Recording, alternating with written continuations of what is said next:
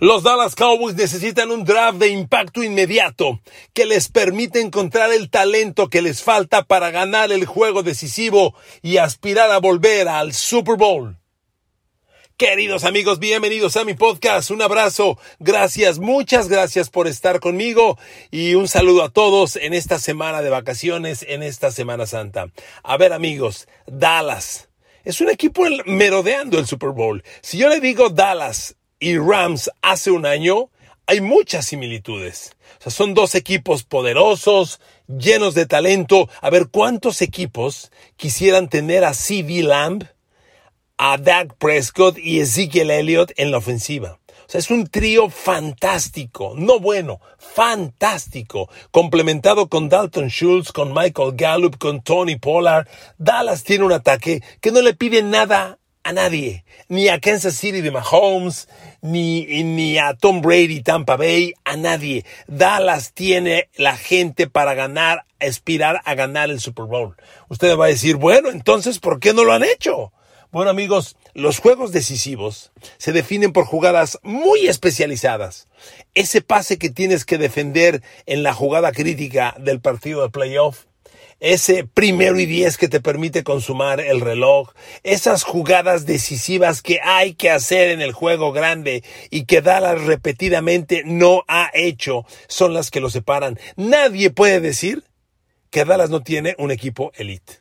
En los dos lados del balón. Oiga, un corner como Trevon Diggs, por favor. ¿Cuántos equipos quisieran un corner del tamaño de Trevon Diggs con el tamaño de temporada que se aventó con 11 intercepciones? No mentira, 12 intercepciones, sí, 11 intercepciones.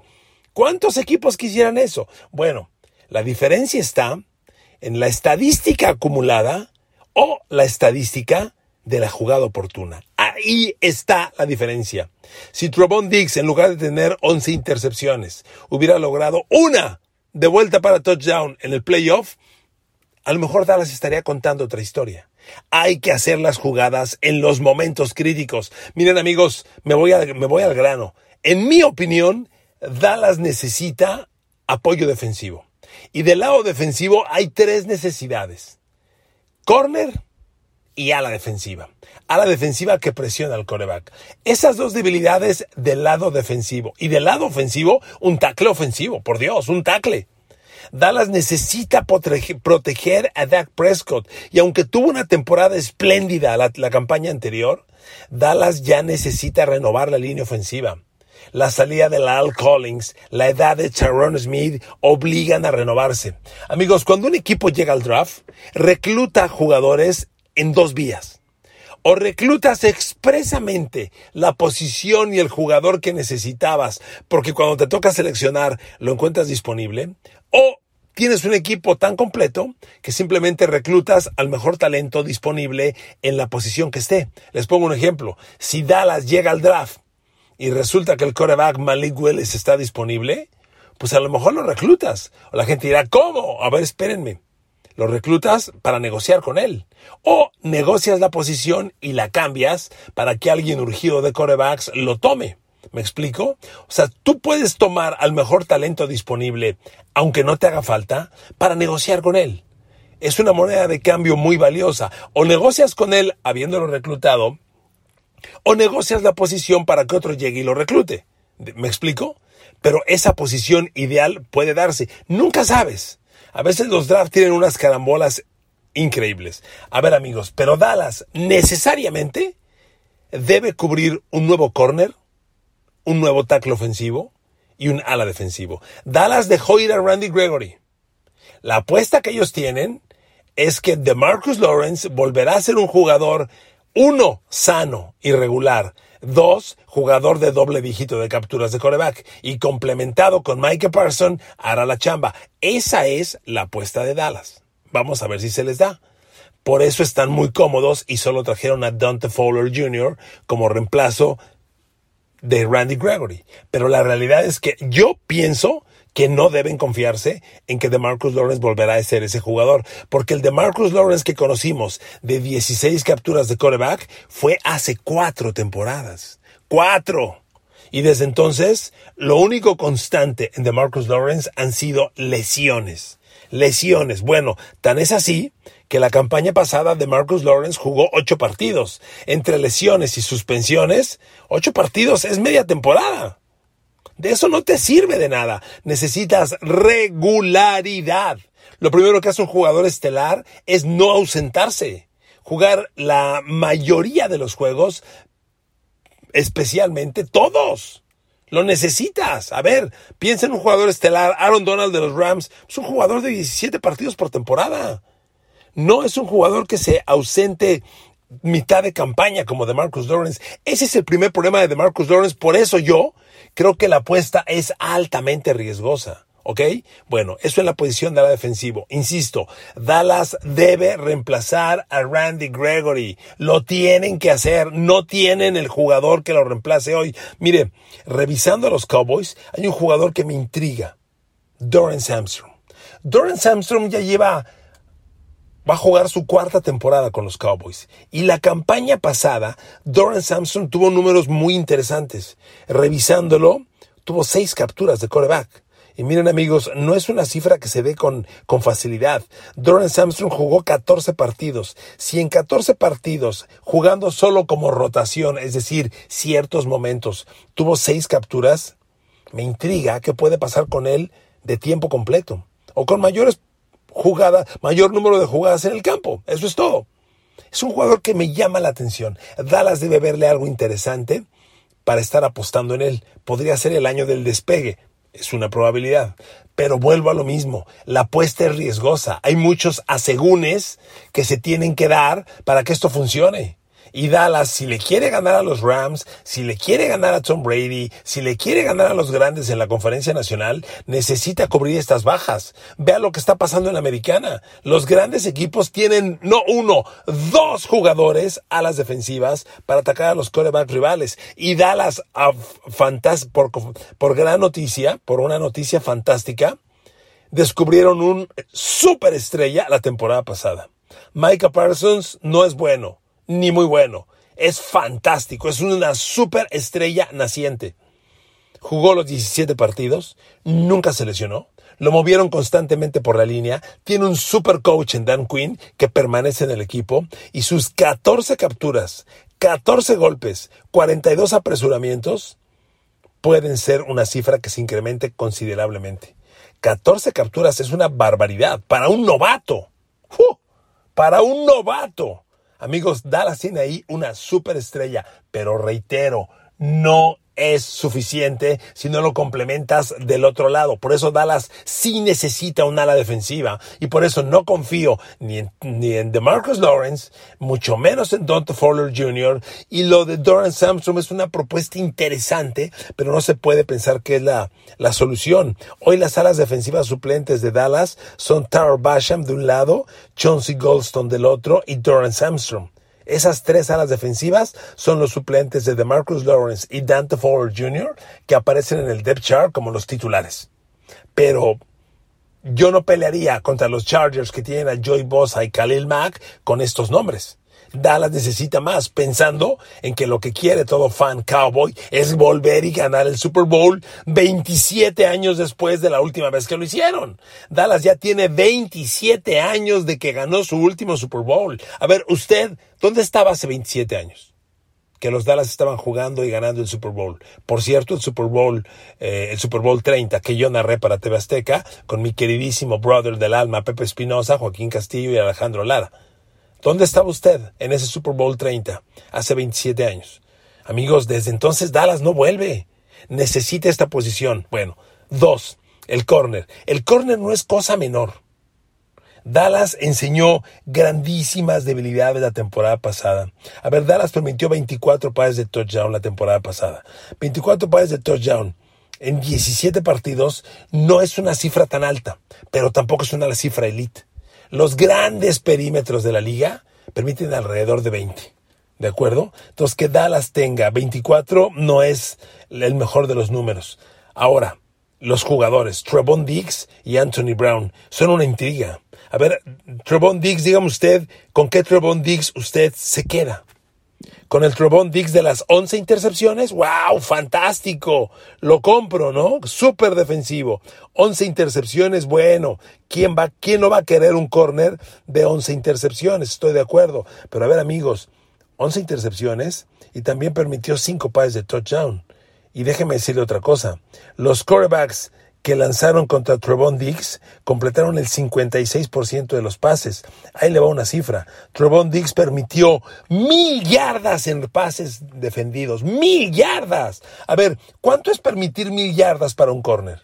La temporada pasada, no tenemos la cifra clara, pero si vamos a hablar del mejor corner en el NFL, el mejor corner tiene que estar entre Jalen Ramsey de los Rams, entre el jovencito AJ Terrell de Atlanta que tuvo una super temporada, Marshawn Latimore de los Saints, ahí debe estar el mejor corner. ¿Cuántas yardas permitieron ellos? A ver, Marshawn Latimore permitió 862 yardas. AJ Terrell, el super corner de Atlanta, ojo, eh, AJ Terrell 16 partidos jugador de Atlanta la temporada pasada. Permitió 200 yardas en recepciones. 200 yardas. Le completaron el 44% de los pases. Solo 29 de 66. ¿Ok? 29 de 66. A Trevon Diggs la campaña anterior, por Dios. A Trevon Diggs los coreback rivales le completaron 57 de 101 para 56% de pases completos, 1068 yardas y 5 pases de touchdown no son buenas cifras, perdóneme, no son buenas cifras. Siempre les he dicho, ojo con los corners que interceptan mucho. No es necesariamente una cifra de un gran corner. Trevon tiene una habilidad para interceptar que hay que reconocerle y sobre todo que las convierte en jugadas grandes, en pick six. Eso tiene un valor. Pero cuando tienes estos números, híjole, el balance no es favorable. Para nada. Cinco pases de touchdown en contra. Mire, le doy otro, le completo los números de los mejores corners de la liga. Marshawn Latimore, como le decía, 862 yardas, le completaron el 57% de los pases.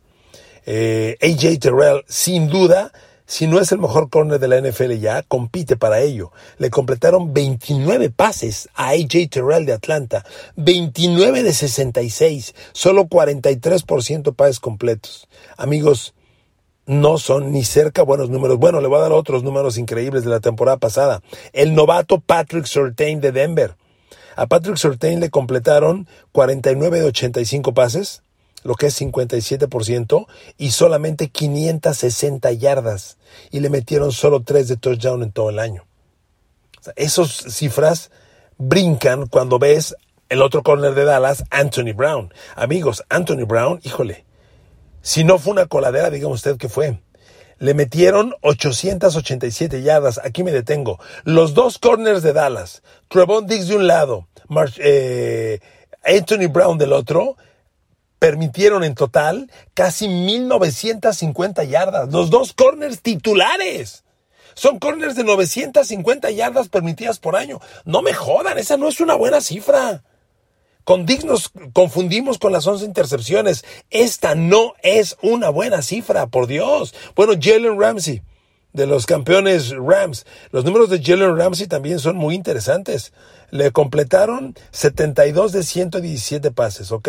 Son 61%. Es una cifra alta de pases completos, pero son 873 yardas, menos que, que Trevon Diggs, incluso no demasiado menos que Anthony Brown, pero sí menos, y permitió cinco envíos de touchdown. Ahí están los números de Jalen Ramsey. JC Jackson, el ahora millonario de los Chargers que jugó con los Pats. A ver, JC Jackson interceptó 12 pases, te perdón, interceptó 8 pases, pero aceptó solo 3 de touchdown.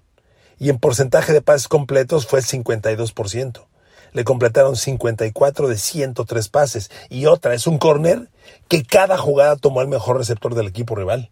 Cada jugada.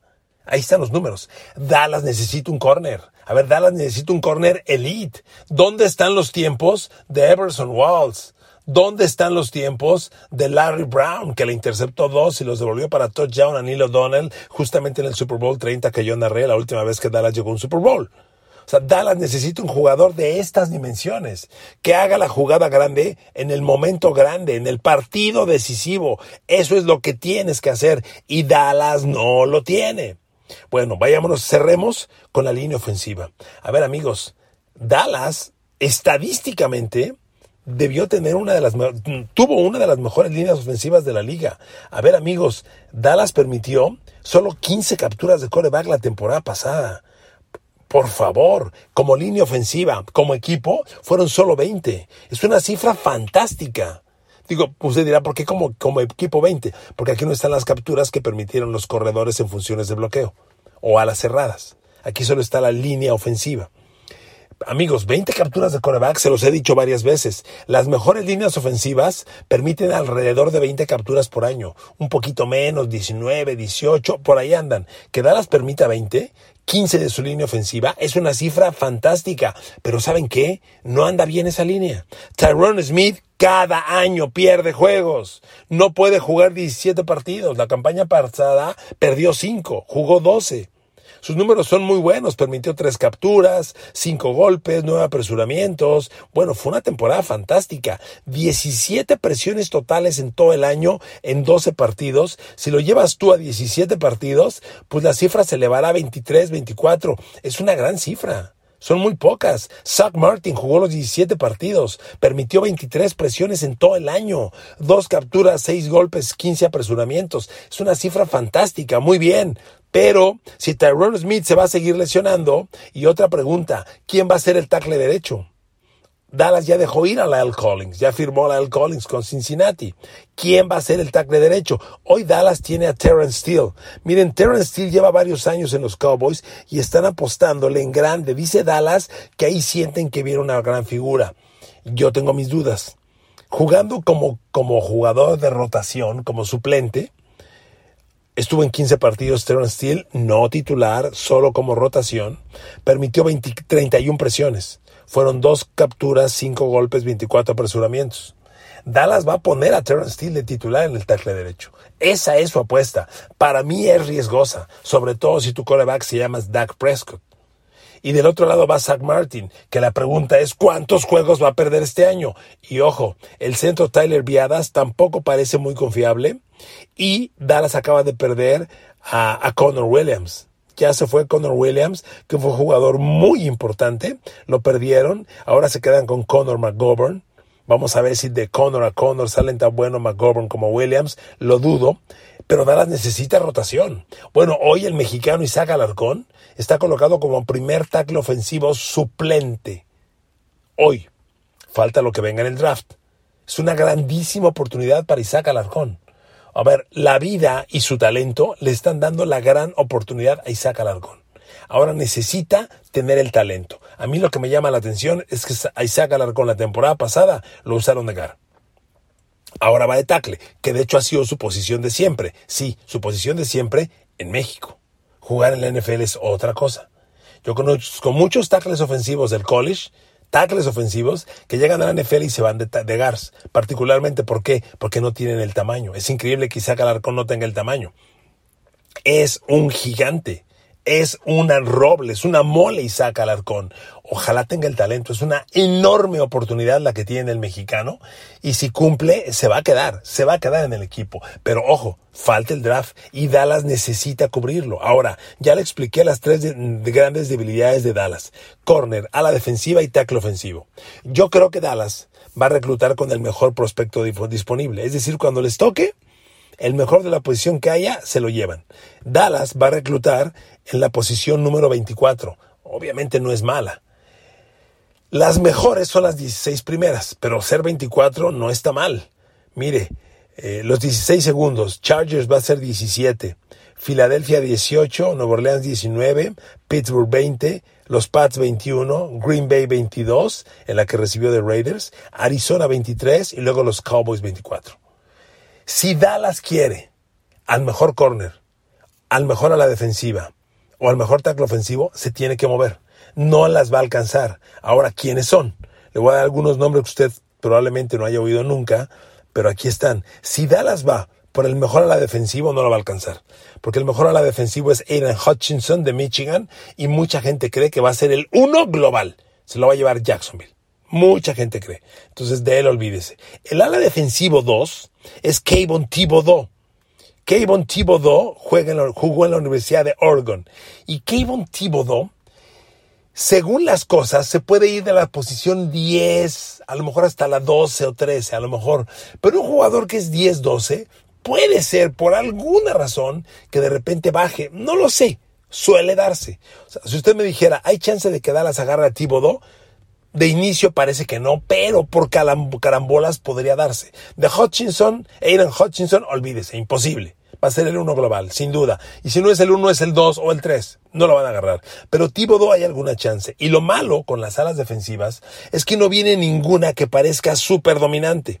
Hablan muchos de Trevor Walker de Georgia. La verdad es que Trevor Walker físicamente parece ser un espécimen espectacular, pero no tuvo grandes temporadas, no tuvo grandes números, no es un gran año para las alas defensivas.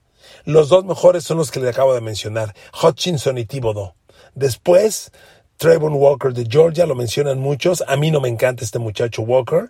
Y hablaban muy bien de David Ojabo de Michigan, pero se rompió el tendón de Aquiles haciendo eh, exhibición con los, con los equipos NFL, vaya que, eh, eh, drills, y va a quedar fuera tal vez toda la temporada. David Ojabo de Michigan, sumamente interesante. Entonces, si Dallas quiere a Thibodeau, tiene que meterse del 15 al 10, en mi opinión.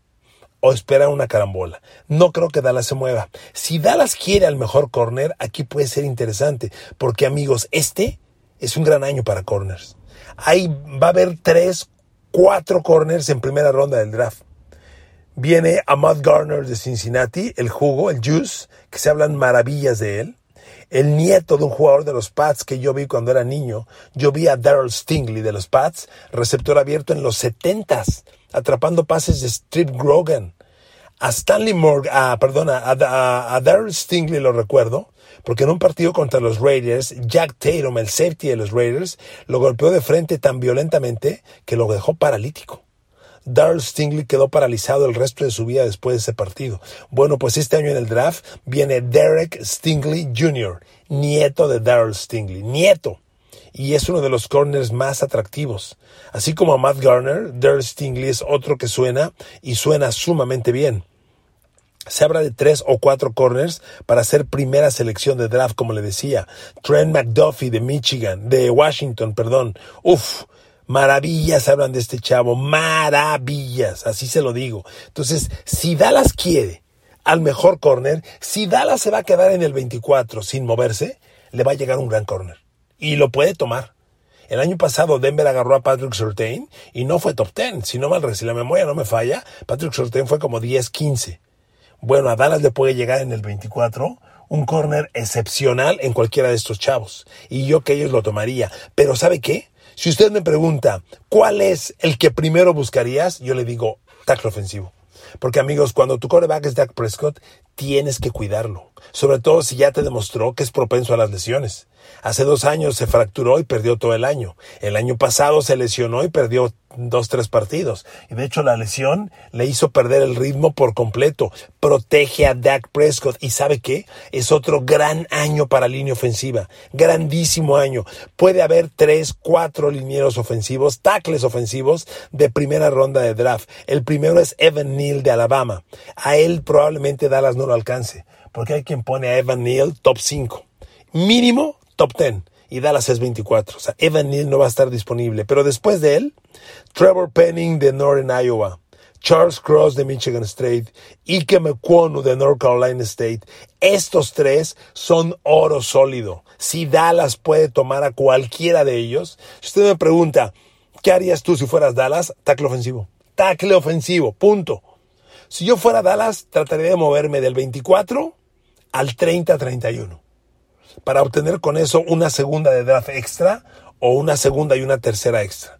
En ese 24 agarro todavía a uno de estos tackles ofensivos, o a Charles Cross o, a Trevor Penning. Tal vez eh, eh, después de Evan Neal, que sin duda va a ser el mejor tackle ofensivo, el que segundo se vaya tal vez es eh, Ike McQuono de North Carolina State. Pero el tercer mejor tackle ya se los mencioné, o Trevor Penny de Northern Iowa o Charles Cross de Mississippi State. Cualquiera de estos dos, Dallas lo podría agarrar, sin duda, al final de la primera ronda. Yo me movería del 24 al 30 31, le repito. Con esto agarro segunda o tercera de draft extra, o las dos extra, y en la segunda ronda agarro algún corner, tal vez no a uno de los estelarísimos. No vas a agarrar a Stingley, no vas a agarrar a, al jugo, a Matt Garner, pero a lo mejor si agarras a, ni a Derek Stingley, ahí están los tres primeros. Pero a lo mejor si agarras a McDuffie, a lo mejor agarras a, a, a Marcus Jones de Houston, es otro chavo del que se habla muy bien amigos, eh, ah, espérame, y el de Florida, Kair Elam. Kair Elam lo, lo, hace en primera de draft, hay quien se los pone a los pads por adelantado. Entonces, amigos, es un draft muy interesante, pero Dallas necesita estas tres posiciones. Un corner shutdown, un ala defensiva que complemente a Micah Parsons y un tackle ofensivo que ya sea el tackle del futuro. Tyrone Smith se va a ir en cualquier momento y Dallas no tiene un tackle del futuro. Amigos, esta es la visión que yo tengo para Dallas en el próximo draft. Encantado de saludarlos, que Dios los bendiga. Gracias por acompañarme.